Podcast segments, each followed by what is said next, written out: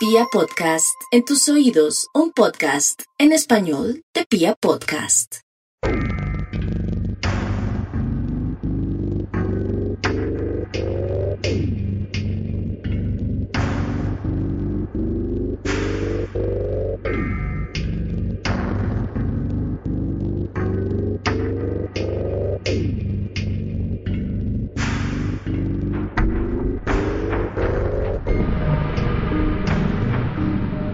Este podcast tomó vuelo durante la pandemia.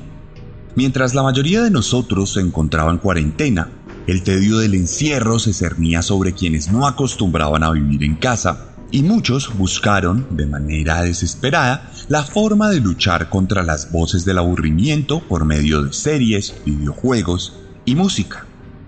Otros leyeron mis libros, y la mayoría de los que me escuchan lo hicieron durante la pandemia, forjando así un lazo que me gusta considerar especial. No obstante, mientras los afortunados apenas luchábamos contra el tedio, otros que no eran tan afortunados se debatían entre la vida y la muerte en las salas de emergencia de los hospitales del mundo entero. Fue entonces cuando la figura del personal médico brilló por su heroísmo y por su entrega a la comunidad, materializando, como nunca, su vocación de servicio. Por supuesto, y por lo menos en mi país, surgieron también voces conspiranoicas y dementes que sugirieron que el personal médico se había confabulado para dejar morir de forma deliberada a una buena porción de los pacientes con el fin de recibir pagos del gobierno por cuenta del COVID-19. Una teoría completamente ridícula que jamás encontró fundamento y que simplemente obedecía a la moral retorcida típica de un sector de la sociedad. No obstante, eso no quiere decir que el personal médico sea inmaculado y perfecto.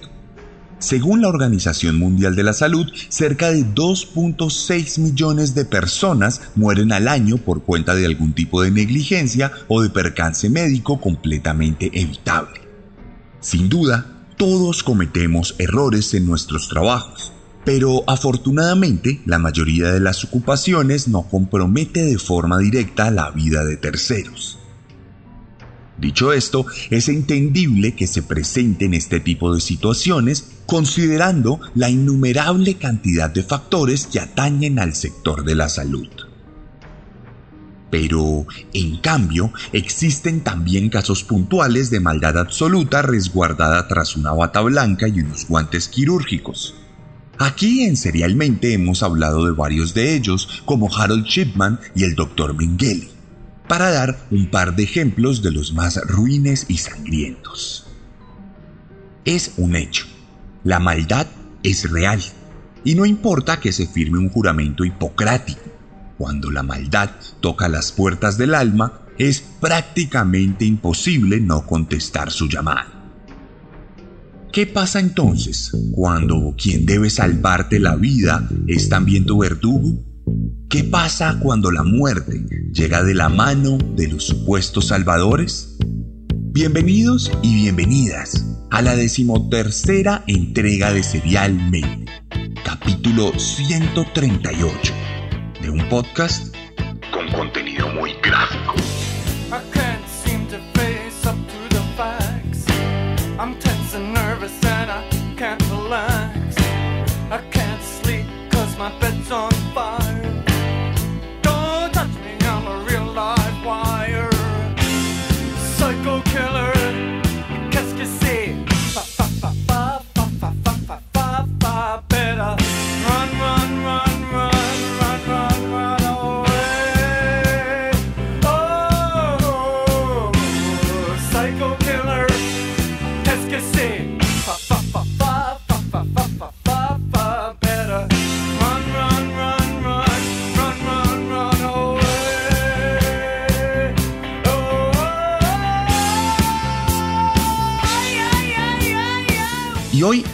Contar una historia de este siglo.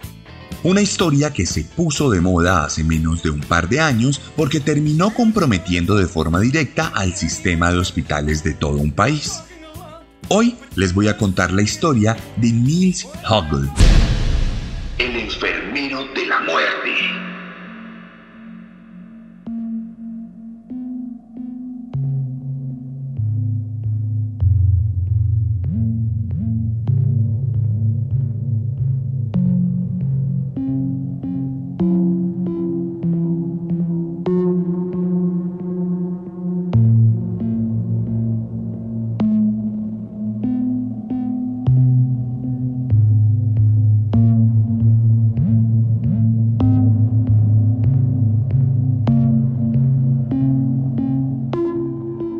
Esta historia no comienza en un país ahogado por la miseria. Aquí no hay una desigualdad particular. Tampoco hay una ausencia de afecto o alguna falla en la crianza. Las ciencias humanas no son matemáticas. Hemos hablado aquí de una tendencia generalizada sobre los asesinos que nacen y se hacen. Pero cuando se trata de nuestra especie, hay siempre excepciones que nos resultan inexplicables por no ajustarse a las reglas generalizadas. Niels Hogel nació el 30 de diciembre de 1976 en la población de Wilhelmshaven, al noroeste de la que por aquel entonces era la República Federal de Alemania. Alemania Occidental, una nación que supo recuperarse milagrosamente de la guerra y que ya se perfilaba como una de las protagonistas de la Europa contemporánea. Nacido de la unión de un enfermero y de un asistente legal, Nils llegó al hogar como segundo y último hijo detrás de una hermana que como él recibió una crianza completamente sana, amorosa y llena de privilegios propios del primer mundo. En la casa Hogel jamás se pasó hambre. No hubo ningún tipo de violencia y siempre se contó con herramientas pedagógicas que propendieron una formación idónea para que los niños se introdujeran en la sociedad de forma exitosa. De hecho, el mismo Niels asegura que incluso fue un niño protegido, pues sus padres siempre se preocuparon de forma deliberada en ocultarle cualquier tipo de problema o preocupación de adultos, por lo que su infancia obedeció directamente a las reglas de crianza aceptadas y generalizadas. No obstante, cuando Hogel cumplió 10 años, fue imposible mantener la ilusión de su vida perfecta, pues sus padres decidieron separarse por cuenta de desavenencias propias de una pareja. Esto resultó verdaderamente traumático para el niño, quien por primera vez se sintió expuesto y vulnerable, lo que le generó ciertas inseguridades que afectaron de forma directa el desarrollo de su personalidad de allí en adelante. Fue en este punto cuando el pequeño Nils mostró sus primeros miedos. Algunos simples, como el miedo a las alturas, y otros un poco más complejos como el miedo al fracaso, a la frustración y al rechazo. Estos lunares en su personalidad no fueron tratados nunca, por lo que se volvieron parte constante de la forma de ser del muchacho. De cualquier manera, en el colegio nunca llamó la atención, pues sus miedos nunca modificaron su comportamiento social seguía teniendo los mismos amigos, seguía jugando al fútbol y respondía de manera sobresaliente en sus clases, por lo que nadie se fijó en que lentamente y sin muchas razones de fuerza, dentro del joven se comenzaba a gestar un monstruo.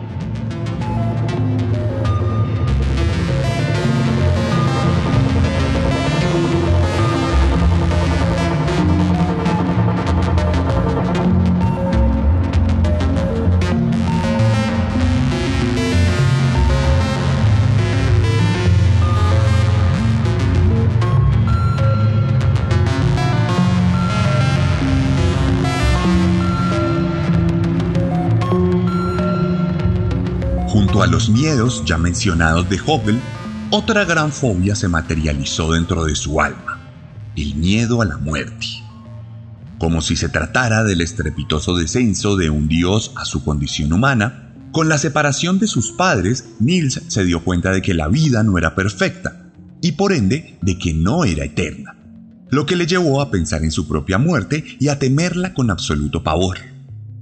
Esto lo llevó a refugiarse en los conocimientos de su padre enfermero sobre la vida, refugio que acrecentó acudiendo a su abuela paterna, quien también era enfermera. Esta influencia le llevó a decidirse por el campo de la salud y la medicina, por lo que a sus 18 años se enlistó en la Escuela de Enfermeros, graduándose de ella en 1997, lo que le abrió las puertas para trabajar en el hospital de St. Wilhelm en la misma ciudad donde nació y creció. Sus primeros dos años le sirvieron como práctica para habituarse a la sala de emergencias. Allí dentro se dio cuenta de que no había tiempo para sentirse frustrado o derrotado. La vertiginosidad de lo que ocurría allí le hacía palpitar el corazón rápidamente y en cierto sentido se le olvidaba todo lo que le hacía sentir vulnerable fuera del recinto. Así, en 1999 conseguiría un trabajo mucho más formal en el que se reconocía su labor y se le brindaba un rol mucho más preponderante. En ese año entró al hospital de Oldenburg, el cual atendía emergencias de mucha más complejidad. Allí, como paramédico, tuvo la oportunidad de exponerse mucho más de cerca a los casos que llegaban al lugar en la unidad de cuidados intensivos por lo que resultó ayudando a reanimar a los pacientes que estaban sufriendo algún colapso considerable. La primera vez que se expuso a un cuerpo moribundo marcó un antes y un después en la vida de Niels. Ver cómo los signos vitales se apagaban de forma traumática, los espasmos y retorcijones del paciente que no respondía y su vulnerabilidad ponían al enfermero en una posición en la que se anulaban todos sus miedos y preocupaciones por cuenta de la urgencia que se tejía entre manos. Pasó, entonces, que el joven paramédico resultó particularmente habilidoso para reanimar a los pacientes que estaban cruzando el umbral de la muerte, por lo que con el tiempo se fue convirtiendo en la primera opción para atender este tipo de emergencias. En principio, esto imbuyó de adrenalina al joven, quien encontraba tremendamente fascinante la posibilidad de tener el destino de una vida entre manos. Con el tiempo, casi que Niels se fue volviendo adicto a lo que sentía cuando jugaba a ser Dios con sus propias manos. Fue tal su habilidad para estar siempre en el momento de una emergencia que sus compañeros de turno comenzaron a llamarlo el Rambo resucitador un apodo que permanecería junto a él durante mucho tiempo. No obstante, con el pasar de los años y siendo ya 2001, los directores del hospital se mostraron preocupados cuando vieron que en los últimos meses había ascendido de forma radical el número de casos de reanimación en el hospital. Esto, lejos de ser bueno, significaba un gran problema para el centro de salud, pues también había aumentado el número de reanimaciones infructuosas que dejaban como resultado la muerte del paciente. La cuestión es que los directivos de la institución hicieron su trabajo y pudieron constatar que por lo menos el 58% de casos de reanimación ocurrieron durante el turno de Hogel, por lo que la estadística daba por lo menos para levantar una leve sospecha o al menos algunas preguntas curiosas.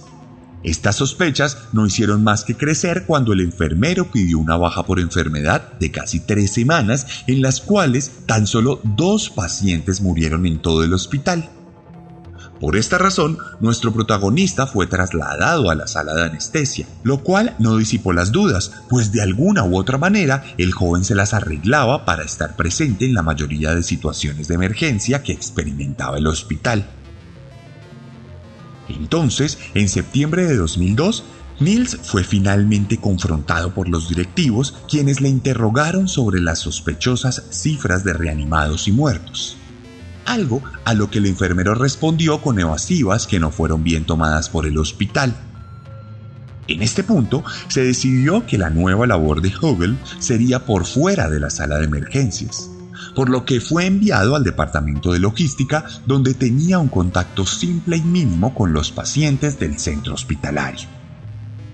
Todo esto devendría en la salida de Hogel de la clínica, por lo que tuvo que conseguir un nuevo trabajo, el cual no tardaría en hallar, pues en diciembre de 2002 entraría al hospital de Delmenshorst, al cual pudo ingresar gracias a una sentida carta de recomendación de su anterior trabajo, donde a pesar de las reservas, recibió unas referencias que exaltaban su compromiso con la salud, su vocación de servicio y su excelso desempeño profesional.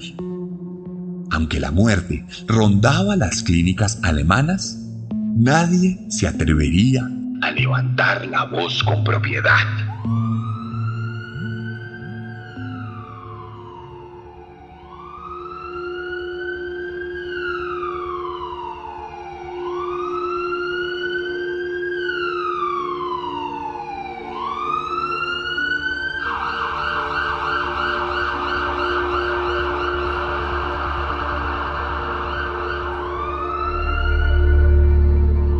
En este nuevo lugar de trabajo, Niels continuó teniendo la suerte misteriosa de presenciar muchos ejercicios de reanimación. En un principio fue muy querido por sus compañeros, pues parecía desempeñarse de la mejor manera en la sala de urgencias. Pero algo en la vida personal de este hombre cambiaría por completo su comportamiento. En 2004 conseguiría una pareja, se casaría y rápidamente tendría una hija. El parto, en todo caso, fue bastante traumático para él, pues se dice que la bebé estuvo en peligro de perder la vida, lo que generó que el hombre tuviera altos niveles de ansiedad, los cuales manejaba de una mejor manera cada vez que tenía que intentar reanimar a alguien. De cualquier manera, los episodios ya mencionados cada vez se hicieron mucho más constantes. Y ya para estas alturas era evidente que había algún tipo de relación entre el hombre y los casos, al punto de que se volvió un tema de conversación en la clínica. Pero los directores no hicieron nada para destapar un escándalo que pudiera dañar la reputación de la institución. Incluso cuando la autopsia de algunos fallecidos demostró que había rastros de un medicamento para la arritmia que no había sido recetado, nadie se animó a alzar la voz por miedo a las represalias. De hecho, cuando en algunos cuerpos fue encontrado el medicamento antiarrítmico, no se adelantó ni siquiera una investigación que permitiera dar con el responsable. Los días pasarían y la adicción de Hoggle por la reanimación era cada vez más insostenible.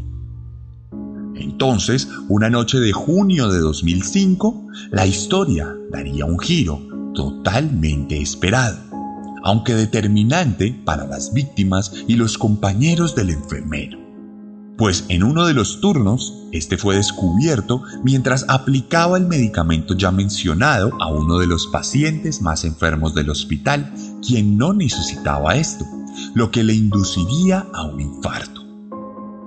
Este descubrimiento en flagrancia desató lo inevitable. Nils, por fin, sería capturado para ser investigado. Y entonces la verdad de esta historia por fin saldría a la luz.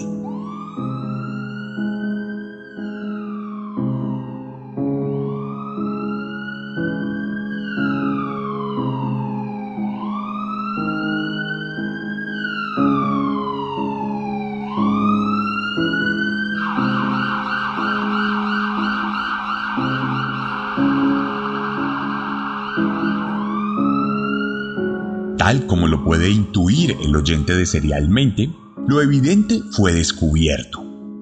Resulta que la inmensa mayoría de las reanimaciones exitosas y fallidas habían sido inducidas por el mismo Hogel.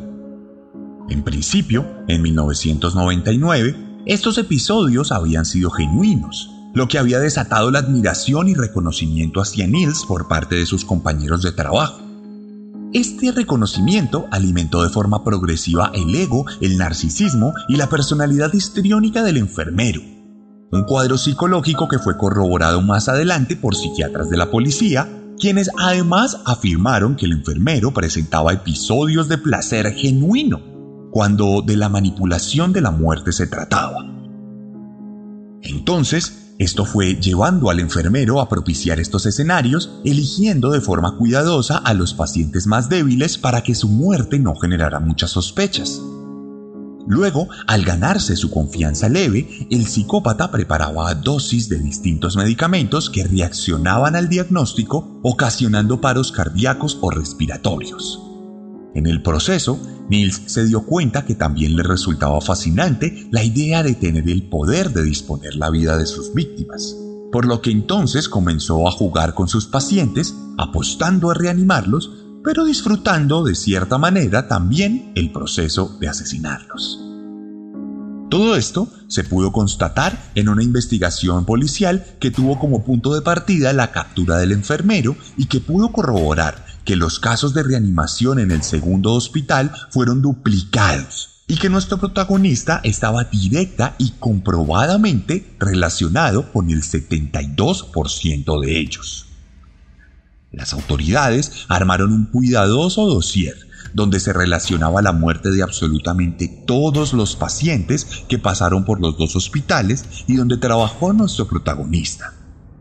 Luego, de la lista determinó cuáles sufrieron su deceso bajo la mirada del enfermero y más adelante procedió a exhumar algunos cuerpos para buscar rastros de veneno, algo que efectivamente ocurrió en varios casos.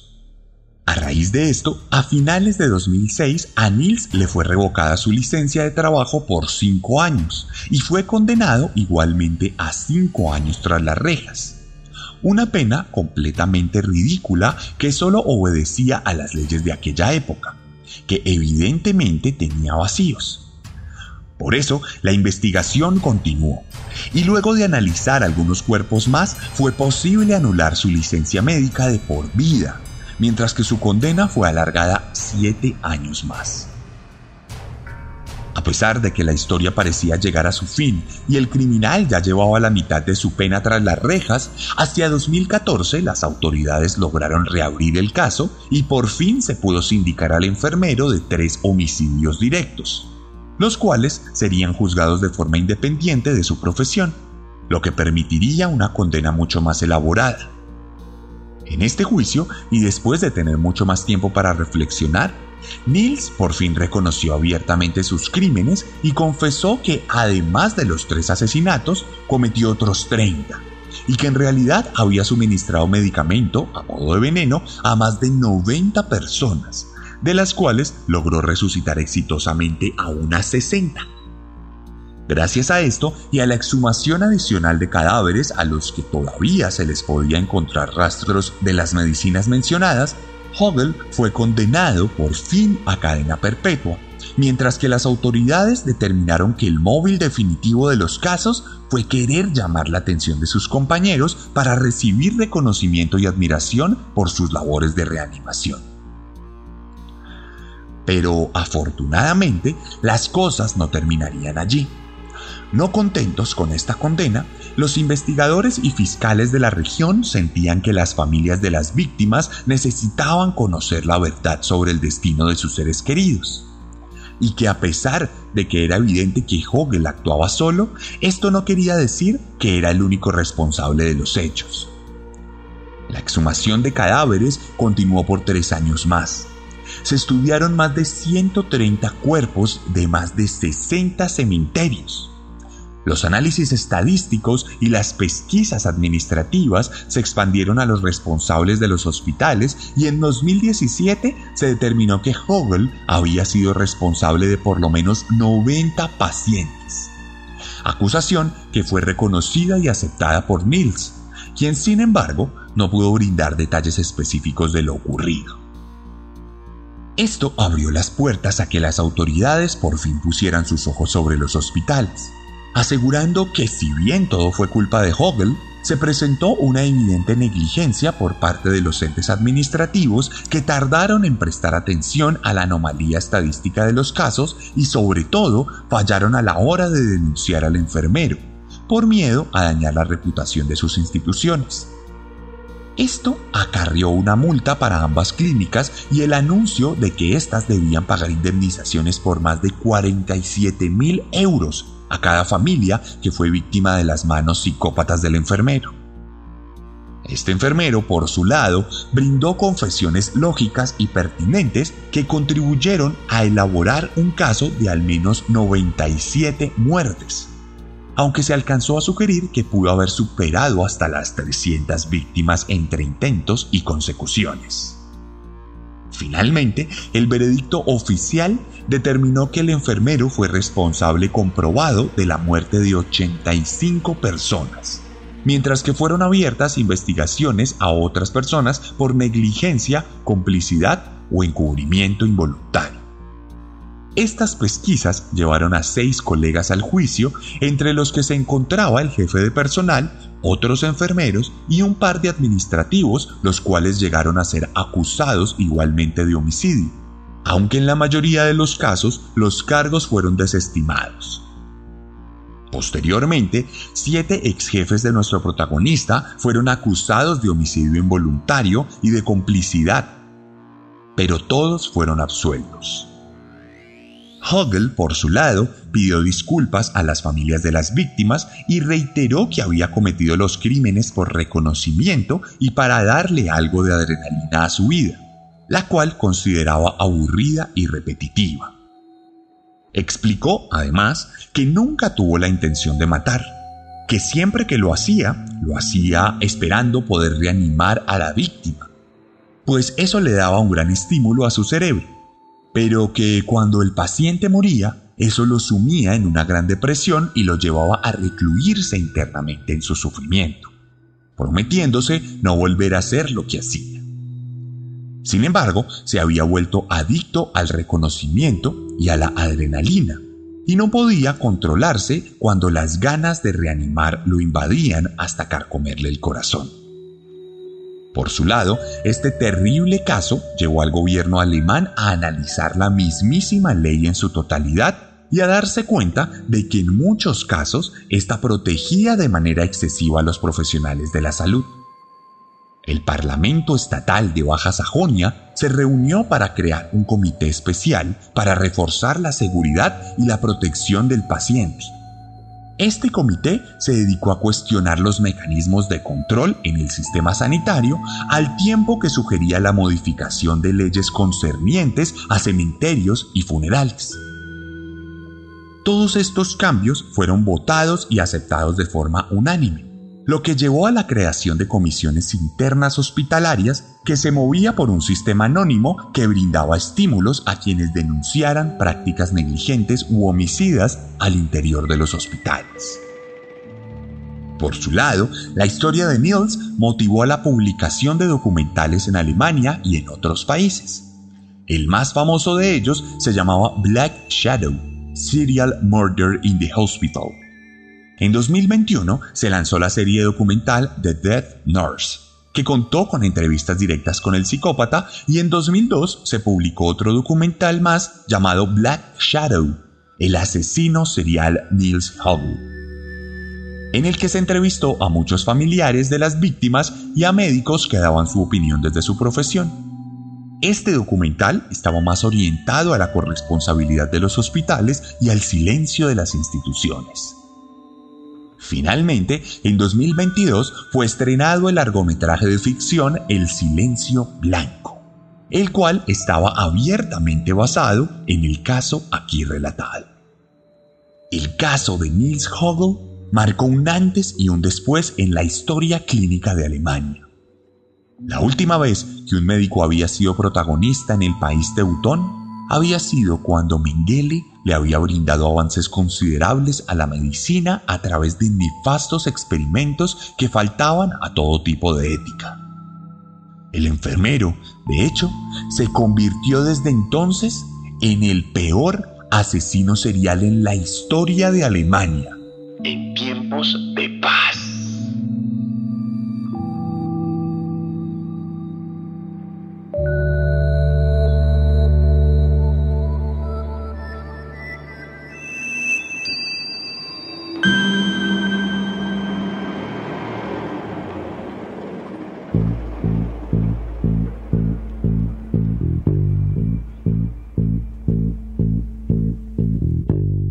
Y esta fue la historia de Niels Hogel aquí en Serialmente, capítulo 13 de esta temporada que está avanzando muy bien y que la verdad no sé cuánto va a durar. Inicialmente habíamos pensado en 25 capítulos, pero esto va a depender de ustedes. Ustedes me van a contar hasta dónde quieren que lleguemos con esta temporada. Recuerden que la mejor manera de apoyar este podcast si les gustó es compartirlo en sus redes sociales. Si están en YouTube, dejen su comentario aquí en la publicación. Si están en Spotify, por favor pásense a mi Instagram donde les voy a dejar una publicación con fotos de Mills para que ustedes puedan comentar este caso y me digan qué opinan o que me cuenten historias de terror que conozcan sobre médicos y enfermeros. Recuerde activar la campana de notificaciones en todas mis redes, pues esto hace que el contenido llegue de forma más directa a ustedes. También recuerde que este podcast es un medio para promover la lectura, que soy escritor, que tengo cuatro libros publicados, uno de ellos muy recientemente, y que la mejor forma de apoyarnos es comprando y leyendo mis libros y novelas gráficas. Puede escribirme en Instagram, arroba elarracadas, arroba el-arracadas, y allí puede conseguir mis libros. También los puede conseguir en librerías. Todas las librerías del país tienen mis libros. Entonces, no dude en escribirme, no dude en comentar lo que hacemos, apoyarnos y estar ahí para que podamos seguir construyendo esta comunidad serial. También tenemos merchandising oficial y de hecho por estas fechas, por ser San Valentín, tenemos promociones hasta el 29 de enero. Vaya a mi perfil y revíselas o pregunte por ellas, porque son unos combos increíbles que le ahorran bastante dinero. No siendo más, recuerde que puede adquirir mis libros fuera del país a través de Amazon o si está en México en chunchos.mx donde también hay merch oficial de Serialmente. Dicho esto, nos escuchamos la próxima semana con un nuevo monstruo. Porque recuerden que siempre podemos ser peores.